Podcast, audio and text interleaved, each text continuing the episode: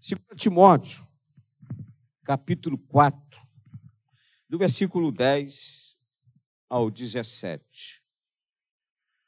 O tema dessa mensagem é: mantenha a mensagem viva.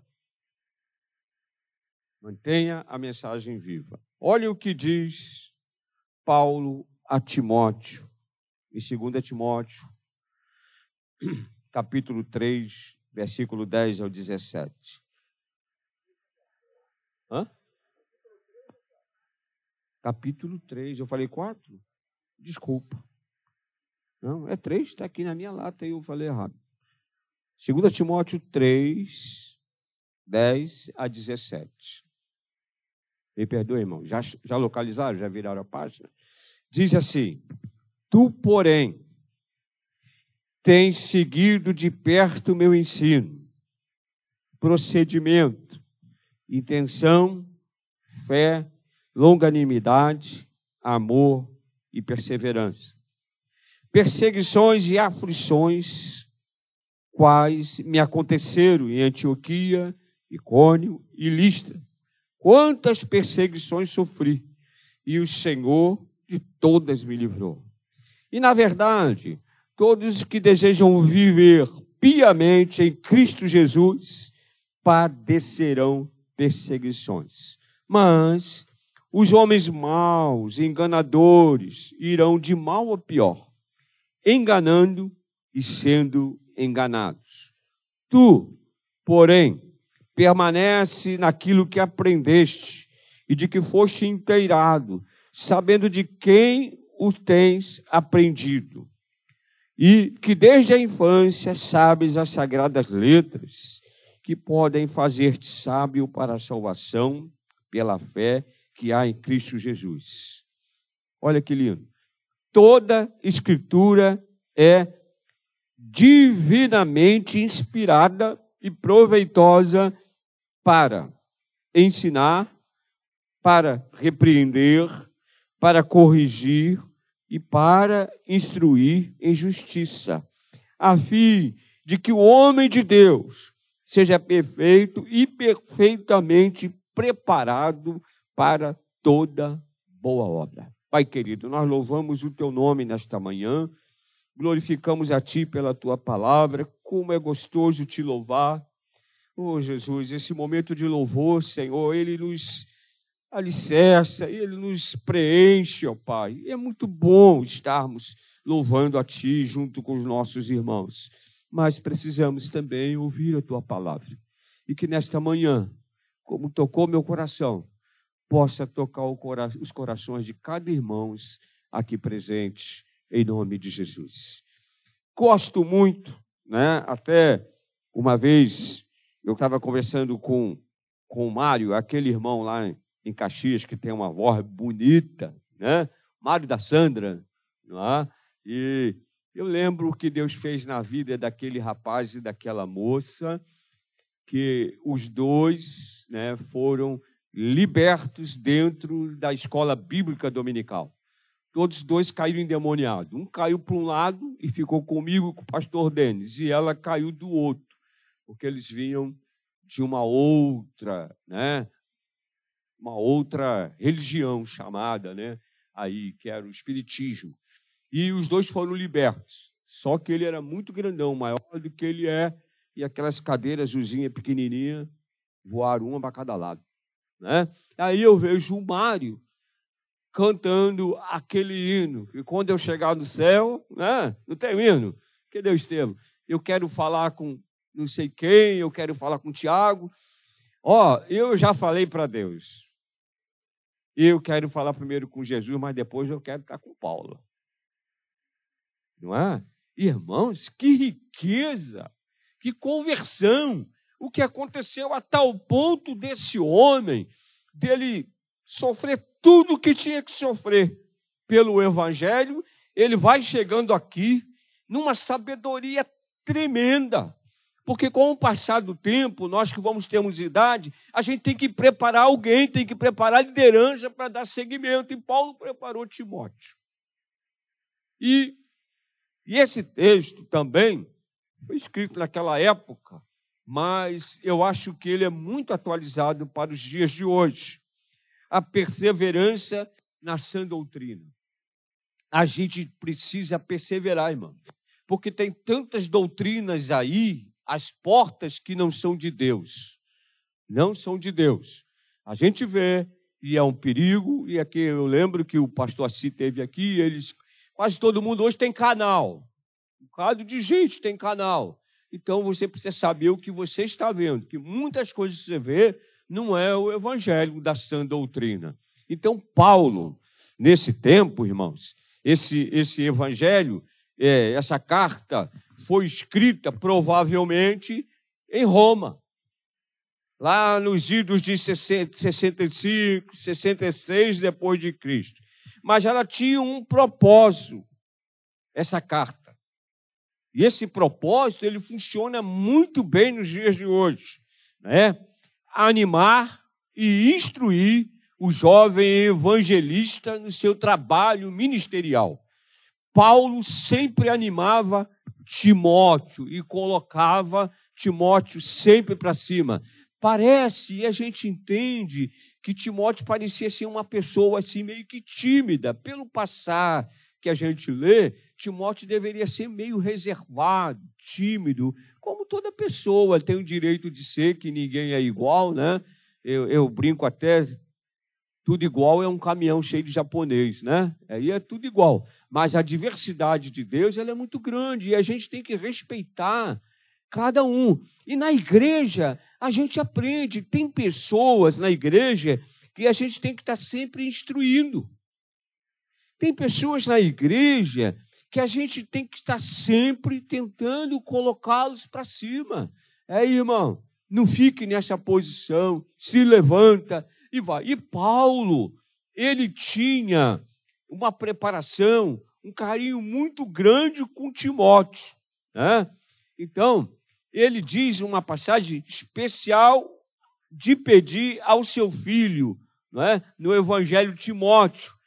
E quando ele começou a escrever essa carta, Paulo já estava se despedindo. Aliás, foi a última carta que Paulo escreveu. Ele já estava se despedindo. Devia estar em idade avançada, cansado, né? naturalmente, com o passar do tempo, as pessoas, o seu corpo, o seu corpo sinaliza tudo. Legal, né, Renan? Você que trabalha mais ou menos com médico, seu corpo sinaliza tudo. É impressionante. Daqui a pouco, 11 horas, lá dentro ronca assim. Uh, né? Sinaliza tudo. Aí você vai passando ali, tem um cheirinho de alho. Aí aquilo dá vontade, né? Tudo sinaliza. Tem uma febre, sabe que alguma coisa não está funcionando. E Paulo, ele, incansável, ainda ele escreveu: Tu, porém, tem seguido de perto o meu ensino. Eu acho uma das coisas, duas coisas muito difíceis e a gente que são colocadas nas mãos no dia a dia da gente é ensinar e administrar. Ensinar e administrar. Essas coisas são difíceis. Ensinar e administrar. Administrar também é horrível. Porque às vezes as pessoas querem que você faça aquilo que ela faz. Então você tem que entender que a administração daquilo não é como ela está pensando. Né? Haja visto que em grandes empresas existem dois departamentos grandes, né? Multinacional tem aquele que administra e aquele que faz para que venha crescer vendas e tudo. E esse pessoal que, que faz essa lógica de venda, eles viajam muito. E aí bate na administração, e vou fazer, isso, vai fazer isso agora? A gente não pode fazer, é muito caro. Não é isso? Há um choque sempre. Mas Paulo, ele fala aqui com muita clareza, ele fala com um amor espiritual muito grande com Timóteo. Isso nos deixa, irmãos, uma, uma coisa a ser seguido. Além de perseverar na sã doutrina, nós precisamos ter um amor muito espiritual um para com os outros. Amém, irmãos? Precisamos exercer. e entender que o nosso irmão não é igual a gente. Nós não somos iguais. Existir o amor. E esse amor, ele é extremamente espiritual, ensinando a todo tempo, não é? Falar em ensinar. Silvia te contou, não? Chegou uma nova, um, uma nova morador lá em casa. Uma cachorrinha. Como é que chama, Melissa? Japonesa. Chibsu, nessa raça. Né, Adélia? Você viu, né, Adélia? E tem que ensinar, porque ela foi desmamada agora. E tem que ensinar. É aqui ó, que tem que fazer o número um, o número dois. Não é? E ensinar é desgastante.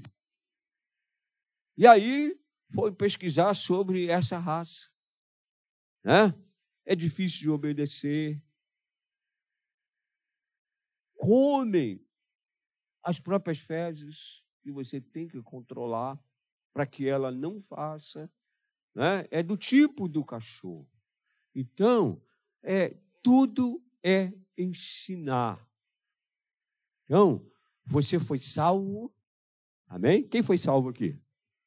Foi salvo também para ensinar aqueles que estão chegando novos na fé, tratar, acolher e trazer. É isso que Paulo diz aqui, irmãos. É? Ele, ele diz assim, então, olha, fala para Timóteo, segue o meu exemplo. Quantos aqui têm os seus exemplos nas suas vidas? Temos. A presença de uma mãe, às vezes, é muito forte para um filho e fica a vida toda. E, principalmente, o menino. Tudo para ele é a mãe. E chega um certo momento que ele precisa se desligar da mãe porque ele vai casar. Por isso que tem certos tipos de problema. Então, a mãe é tudo. Formou caráter, formou, ensinou, não é? Então, tudo isso é interessante. Mas Paulo, ele chega aqui, ele, ele, ele também, ele diz aqui, ele explica, ó, perto o meu ensino, procedimento, intenção, fé, longanimidade. a gente precisa ser longânimo a todo momento. Por isso eu, eu amo Gálatas capítulo 5. É? A gente precisa ser manso, a gente precisa ouvir, a gente precisa orientar a todo tempo. E Paulo preparou Timóteo de tal forma, irmãos, que ele diz assim, ó, ele diz assim, olha, versículo 11: perseguições e aflições as quais me aconteceram. Eu tenho uma notícia para você. Qualquer pessoa que queira viver para Cristo enfrentará problemas. Qualquer pessoa que resolve viver integralmente para Cristo enfrentará problemas e serão muito difíceis evitá-lo. Por quê? Você vê a conversão quando ela é nata. As próprias pessoas não entendem na família quando alguém se converte. Tem alguém aqui que foi o primeiro na família a ser convertido? Faz o sinal. Que luta, irmãos. Que luta. Você dorme no mesmo quarto do seu irmão, da sua irmã, pronto. Você não quer ouvir mais aquele negócio de tu, tu, tu, tu, tu, tu. E ele quer, já começa o problema dentro da própria casa. Problemas. Paulo vai orientando de tal forma, e a gente vê depois a performance de Timóteo, como ele, Paulo alerta: olha, nós vamos ter perseguições e aflições. No mundo tereis aflições. Eu sou totalmente contra esse evangelho de autoajuda. Né? Tipo, você aceitou Jesus, seus problemas acabaram. É o contrário. Aquela pessoa, às vezes, que era teu amigo, que bebia junto com você, que era do sindicato do álcool, que ficava com aquele cotovelo ali com você, ele não, vão, ele não vai mais entender você. É uma pessoa que você tinha um bom relacionamento. Às vezes na família também, você no fim de semana bebia junto. Era o caso da gente, eu gostava. gostava de pagode. Não gosto mais. Então, isso criou certo problema. Mas a palavra é perseverar, estar atento, se manter nos conselhos importantes que o Evangelho nos dá.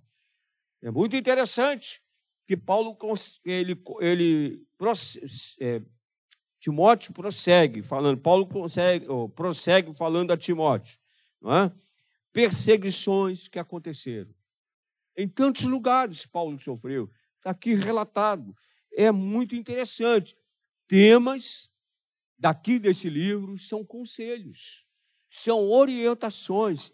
E às vezes a gente tem que pegar a Bíblia para refazer os nossos caminhos. Quantos aqui já refizeram os seus caminhos? Refazer.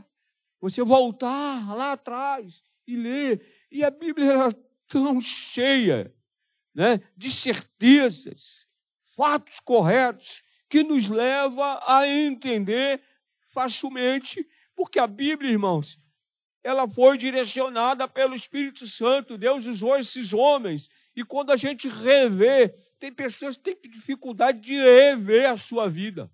Não, é assim, tem que ser assim. Não, rever. E a Bíblia ela nos dá esse conforto de nós revermos as nossas vidas. Quando nós começamos a folhear a Bíblia, porque ela fala de tantas coisas importantes. Aí ele vai aqui no versículo 14. Não, ele, ele ali ainda diz no 12. E na verdade, todos os que desejam viver piamente em Cristo Jesus padecerão perseguições. Não tenha medo de ser perseguido. Não tenha medo. Às vezes, lá no seu trabalho, eu costumo dizer que uma das maiores perseguições são na própria casa e na vida profissional, no trabalho. Que as pessoas não te entendem mais. Vamos ali, não, eu só posso ir até ali. Entendeu? Agora eu sou uma nova criatura. Eu nunca mais esqueço nos ar livre que a gente tinha ali, na Praça do Pacificador. Que antigamente aquela praça tinha versículos bíblicos. Quem lembra disso? No jardim, tinha... e a gente se reunia ali, como hoje é lá na, na Praça do Relógio. E estava do meu lado um rapaz, e o outro chegou para ele, convidou ele para ir para uma parada. Era domingo de tarde, antes do, do culto que tinha ali o ar livre. E aí ele falou assim: Não, não, eu não vou, não. Eu não vou, não. Falou alto assim. Fiquei olhando assim, o outro estava do outro lado. Eu não vou, não. Eu já morri. Aí o cara, que já morreu o quê, rapaz? Você está vivo aí? Eu já morri para essas coisas. Eu já morri para essas coisas. Lá eu não quero ir. Então, irmãos, são perseguições, são lutas, mas os homens, olha o que diz o versículo 13: mas os homens maus, eles são enganadores.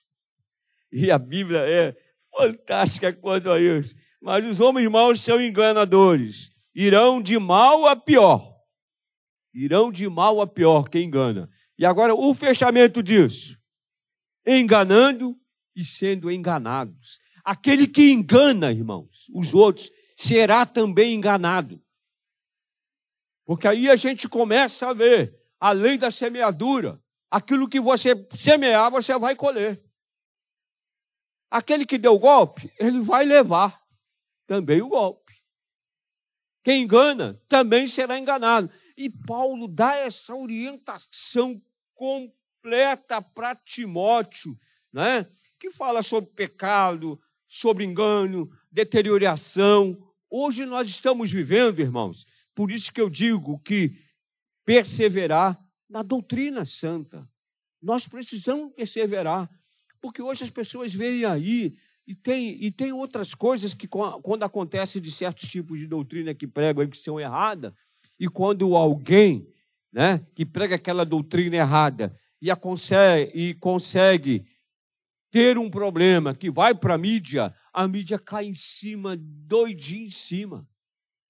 Em cima. A mídia não respeita. Ela vai em cima, porque enganou e agora está sendo enganado. Então, o Evangelho, irmãos, nós precisamos segui-lo na sã doutrina. Qualquer pessoa que queira viver em Cristo padecerá e enfrentará lutas, amém? Quantos têm enfrentado luta? Verdade. Quanto mais você prega, né? Quanto mais você fala do amor de Jesus, prega para alguém, fique atento. Vai vir uma luta. Mas o crente, ele já sabe que perseverar em Cristo, ele tem uma luta espiritual. Mas à frente da sua batalha e da minha batalha está o Senhor, amém? E jamais ele perdeu uma batalha. Então, a sã doutrina não tenha medo. O evangelho não muda. O pastor Cassiano falava, não tem emenda na Bíblia. Ele falava, não existe emenda na Bíblia, irmãos. Não existe. Pelo contrário, a Bíblia ela é completa. E ele diz no versículo 14, que serve para mim. Tu, porém, serve para você. Tu, porém, permanece naquilo que aprendeste. Há quantos anos você frequenta uma escola bíblica dominical? E quantas vezes aquele professor, aquela professora que estão ali à frente, ensinando, ele fala alguma coisa que você precisa através do Evangelho. Permanece naquilo que você está aprendendo.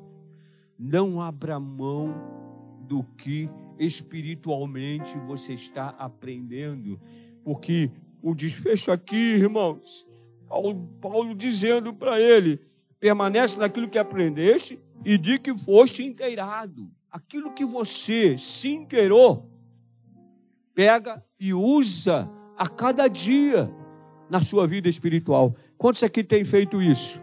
E vale a pena, irmãos, não se afastar da palavra, né? Porque, na verdade, irmãos, quando nós queremos viver uma vida pia, nós somos portadores da palavra e muitas vezes não precisa nem falar de evangelho, porque as pessoas mesmo por você, pela sua postura, o seu comportamento diz: você é, é crente?